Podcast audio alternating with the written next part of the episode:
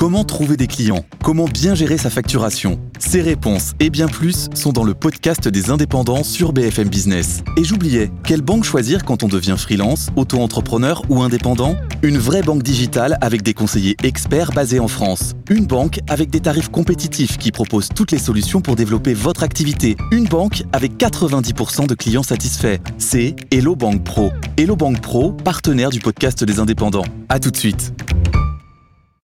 Nicolas, comment réaliser les 10 milliards d'euros d'économies annoncés dimanche par, par Bruno Le Maire? Selon les échos, le chèque carburant de 100 euros ne verra pas le jour. Voilà, c'est les échos qui l'annoncent. Ce chèque, en fait, c'est pas de l'argent en moins, il n'existe pas encore. Bruno Le Maire, souvenez-vous, on est avant Noël, dit sur BFM TV avec Apolline de Malherbe.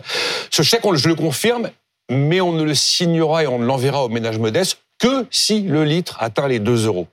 Aujourd'hui, on est entre 1,84 et 1,92. Hein. Oui, mais enfin, on est entre 1,84 et 1,92 on n'est pas à 2 euros. Le baril de pétrole dépasse pas les 83 dollars. Il n'y a pas de coup de chaud actuellement. Voilà, la nouveauté, donc selon euh, Renaud Honoré des Échos, c'est qu'il ne verra pas le jour du tout même si on atteignait les 2 euros le litre. Donc ça veut dire qu'au moment où je vous parle, si cette information est bien confirmée, on a d'ores et déjà 600 millions d'euros qui sortent de la case dépenses, car ils ont été inscrits dans le budget 2024, pour s'inscrire dans la case économie. Nicolas, l'autre précision sur la façon d'atteindre ces 10 milliards d'euros d'économie concerne la formation professionnelle. Absolument. Là, c'est une mesure qui a déjà été votée dans le budget 2023, jamais appliquée. Le décret n'a jamais été publié. Visiblement, ça va être le cas. Un salarié qui utilise son compte personnel de formation, le CPF, aura un reste à charge. Il paiera 10% du montant, alors qu'aujourd'hui, il ne paye rien. Initialement, on avait parlé de 30% du montant. Ce serait 10%. On verra les arbitrages finaux. Les chômeurs qui se forment, c'est à peu près 30% des utilisateurs du CPF ne seront pas concernés. Là, il y a 200 millions d'euros d'économies qui sont espérés à Bercy avec cette mesure. 200 millions que l'État ne versera pas à l'opérateur public. France Compétences, on parlait des opérateurs publics hier. Voilà un exemple très concret.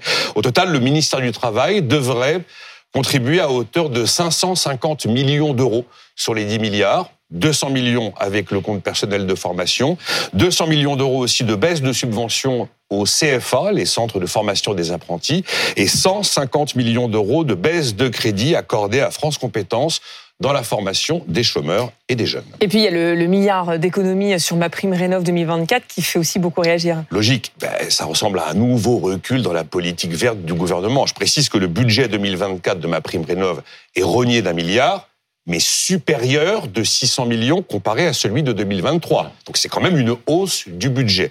Au total, l'enveloppe de la transition verte 2024 passe de 7 milliards à 5 milliards 6.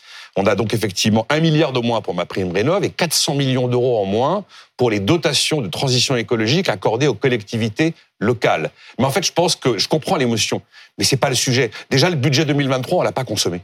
Et le budget 2024 est haussé, on ne l'aurait pas consommé. Ma prime rénov, c'est pas un problème d'argent aujourd'hui, c'est un problème de manque de professionnels agréés on n'arrive pas en fait à consommer les crédits prévus.